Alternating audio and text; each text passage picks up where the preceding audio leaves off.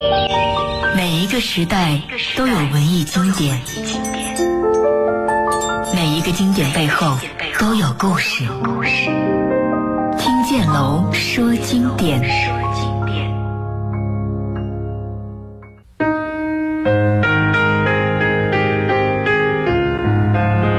每一个时代都有文艺经典，每一个经典背后都有故事。这里是听见楼说经典，我是建楼。您可以用手机下载极听客户端或蜻蜓 FM 同步收听我们的节目。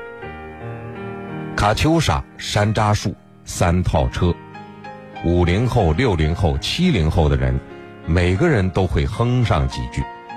上个世纪，我国曾经大量的引进俄罗斯民歌，这些歌曲抒情性极强，旋律优美。一时间被广大的年轻人追捧，就像很多人说的那样，纵然如今满头白发，只要熟悉的旋律一响起，年轻时候的很多事夹杂着时代的气息，就萦绕在脑海里了。今天的这期节目，我们就来回忆一下当年那些被我们所追捧的苏联歌曲。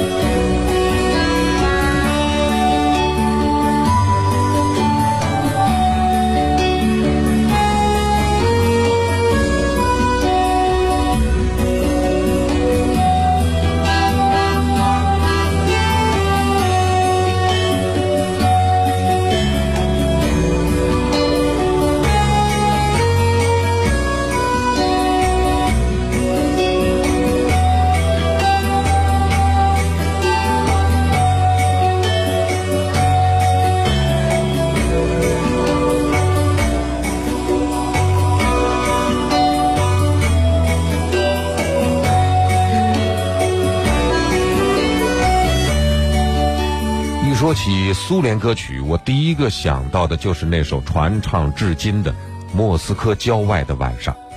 一九五六年，当时苏联正在举行全国运动会，由莫斯科电影制片厂摄制的一部大型文献纪录片，在运动大会的日子里，电影厂邀请著名的作曲家索洛维约夫斯托伊为影片配乐。斯托伊与诗人米哈伊尔·马都索夫斯基合作，为影片写了四首插曲，《莫斯科郊外的晚上》便是其中的一首。越有内涵、越有深度的作品，它的艺术魅力越需要发掘。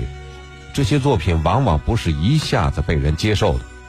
据马都索夫斯基回忆说，当初这首歌拿去录音的时候，电影厂的音乐部负责人审听之后并不满意。虽然接纳了他们的作品，但是毫不客气地对谢托伊说：“您的这首新作平庸得很，真没想到您这样一位著名作曲家会写出这种作品来。”这一盆冷水浇得作曲家垂头丧气。不过，影片上映之后，歌曲受到年轻人的欢迎。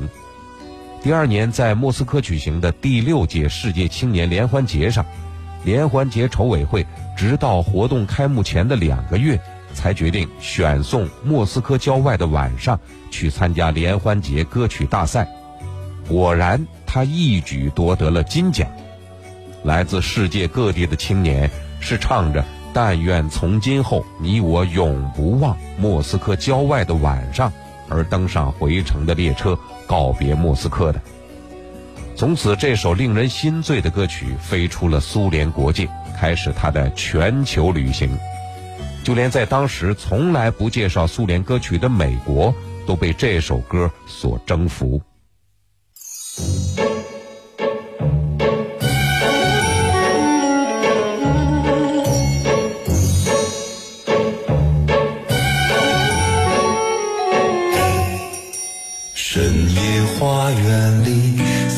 树静悄悄，树叶也不再沙沙响。夜色多么好，令我心神往，在这迷人的晚上。夜色多么好，令我心神往。在这迷人的晚上，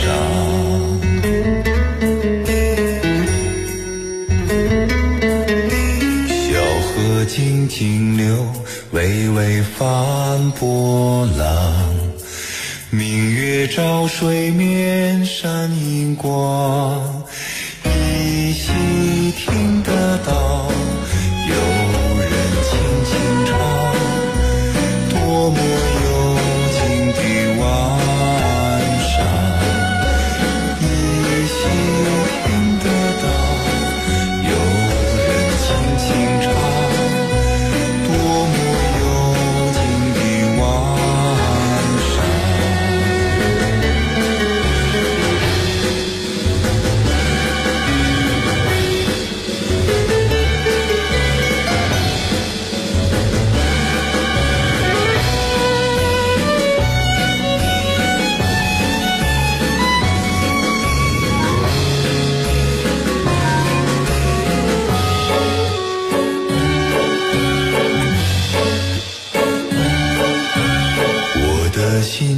人坐在我身旁，偷偷看着我不声响。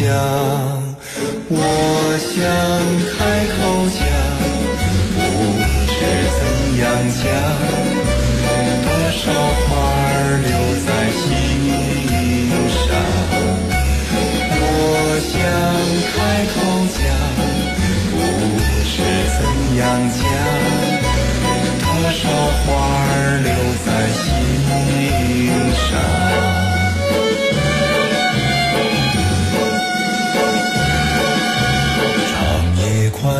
去，天色蒙蒙亮，衷心祝福你，好姑娘。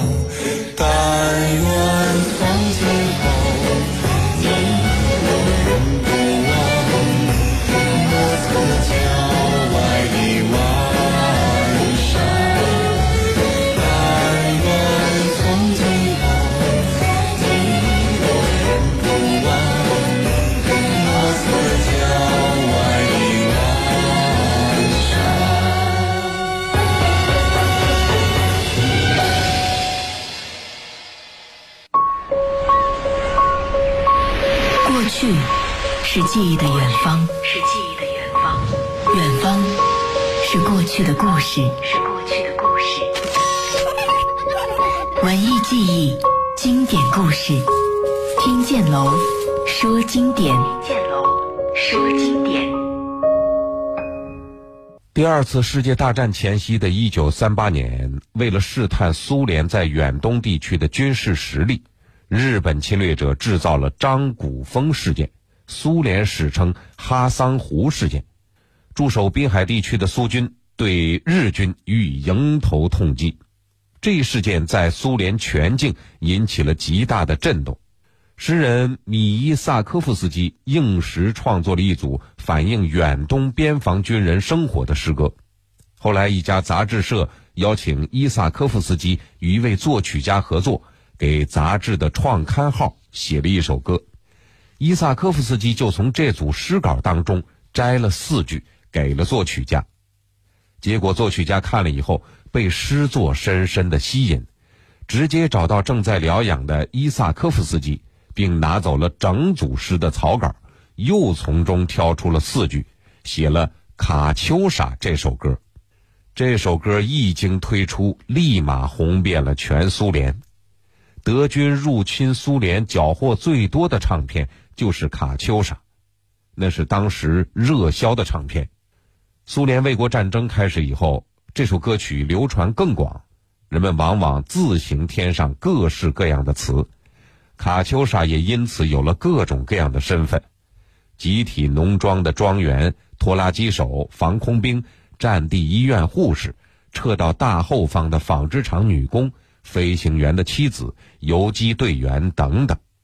歌曲后来还流传到国外，意大利游击队把他的音乐动机发展成一首叫做《风在呼啸》的战歌，在保加利亚，游击队有时用它作为口令；在法国和美国，人们也填上其他的内容来唱它，甚至苏军士兵后来还把一种火箭炮称为“卡秋莎”。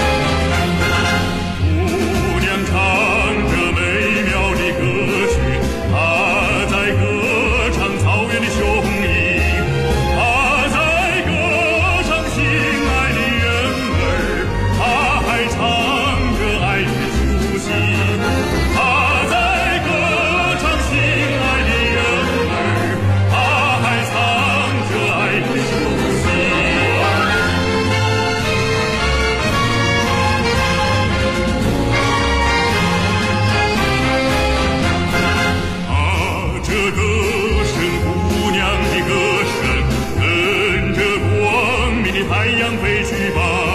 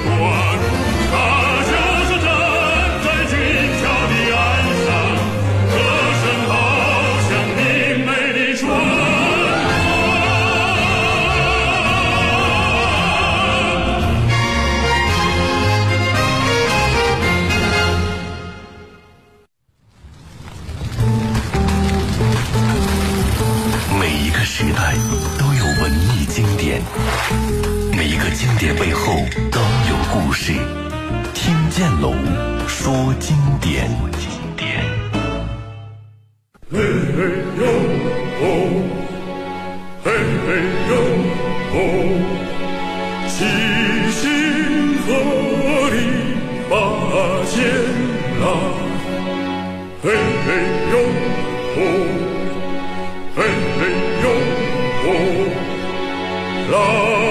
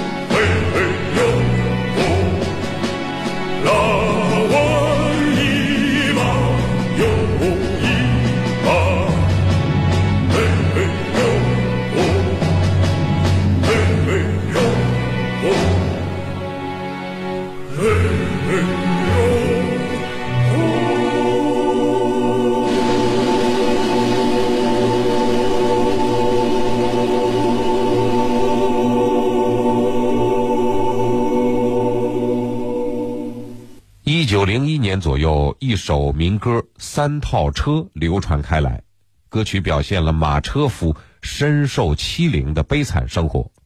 当时俄罗斯地广人稀，交通不便，马车成了人们重要的交通工具，而马车夫的生活也格外漂泊。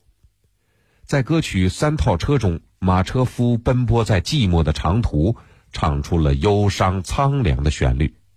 关于这首歌，有两个流传比较广的中文翻译版本。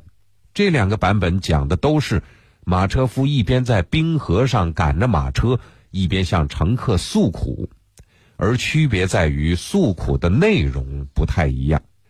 最早的传统译本当中，马车夫讲述的故事是：财主要买下他拉车的老马，以后他就不能拉车了，而这匹马也跟着马车夫走遍了天涯。而被财主买走以后，就该受苦受难了。后来张宁先生翻译的版本是：马车夫向乘客讲述的是自己喜欢一个女孩，已经喜欢很长时间了，但是由于工头的阻挠，自己并没有跟女孩有进一步的发展。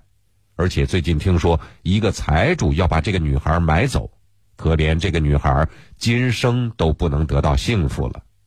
在这两个版本当中，我更倾向于第二个版本，为什么呢？因为仔细琢磨一下，第一个版本的话有点不合逻辑。你说一个有钱的财主，他没事买一匹老马干什么呢？如果真需要的话，买匹正值壮年的马，那不是更好吗？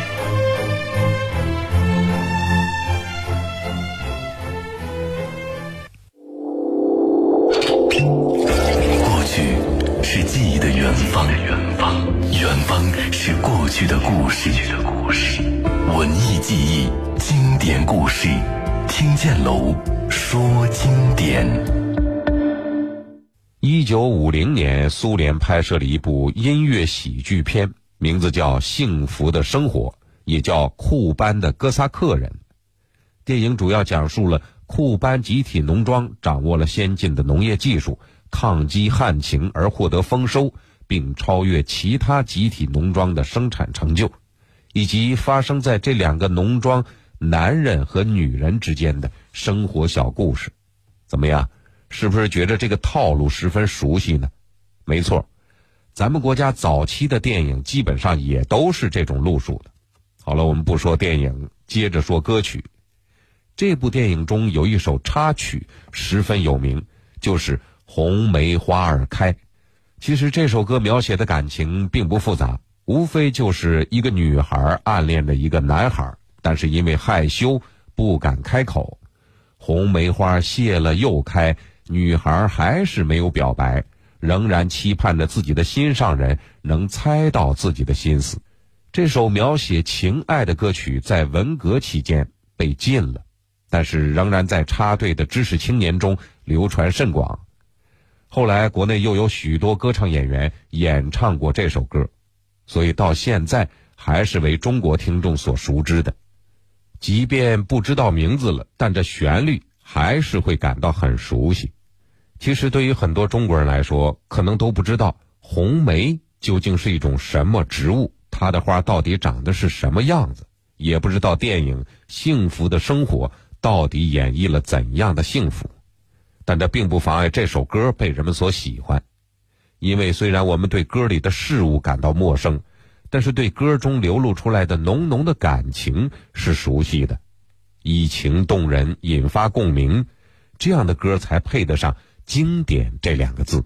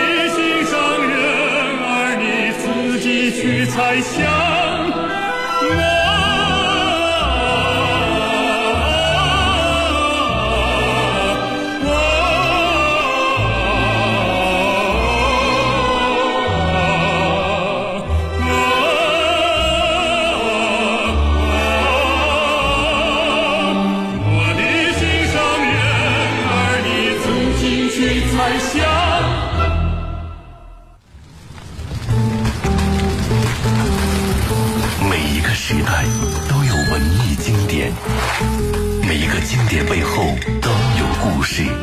听见龙说经典。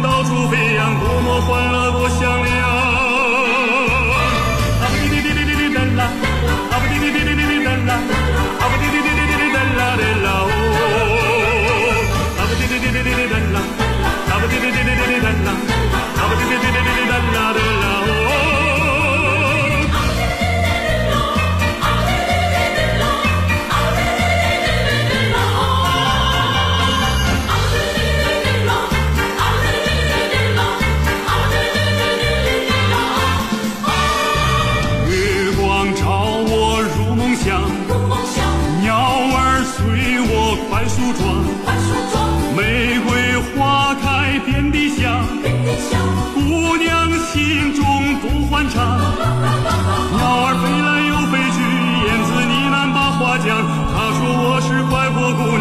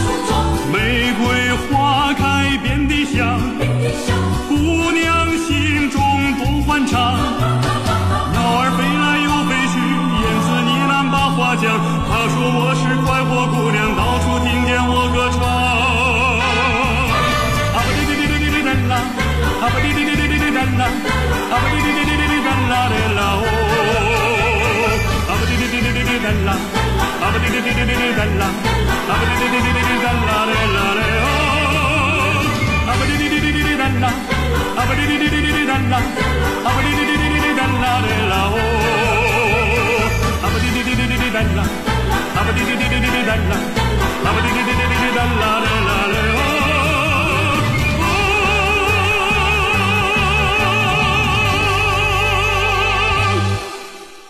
小鹿这首歌诞生于一九四一年苏联卫国战争的烽火中，这是一首描写年轻的姑娘追随心上人一起上战场抗击敌人的抒情歌曲，优美而不柔弱，情深而不缱绻，歌声中透着坚强和勇敢，给人一种向往美好、战胜困难的勇气。这首歌的作者叫查哈罗夫。他出生于一个矿长的家庭，从音乐院校毕业以后就参加了红军，后来一直是一个俄罗斯民歌合唱团的艺术指导。有一次，这个合唱团的一个团员在一家采木场听到工人在哼唱一首抒情的歌曲，这个团员就被这首歌给吸引了，于是就跟着工人学了起来。学会以后，就把这首歌带回了合唱团。后来再经过查哈罗夫的加工改编，就变成了这首著名的军事歌曲。这首《小路》虽然带有忧伤的情感，但是在忧伤之后隐藏的却是勇敢的精神。歌曲所唱的“我要沿着这条细长的小路，跟着我的爱人上战场”，让人看到了战争中坚强的女性和美丽的爱情。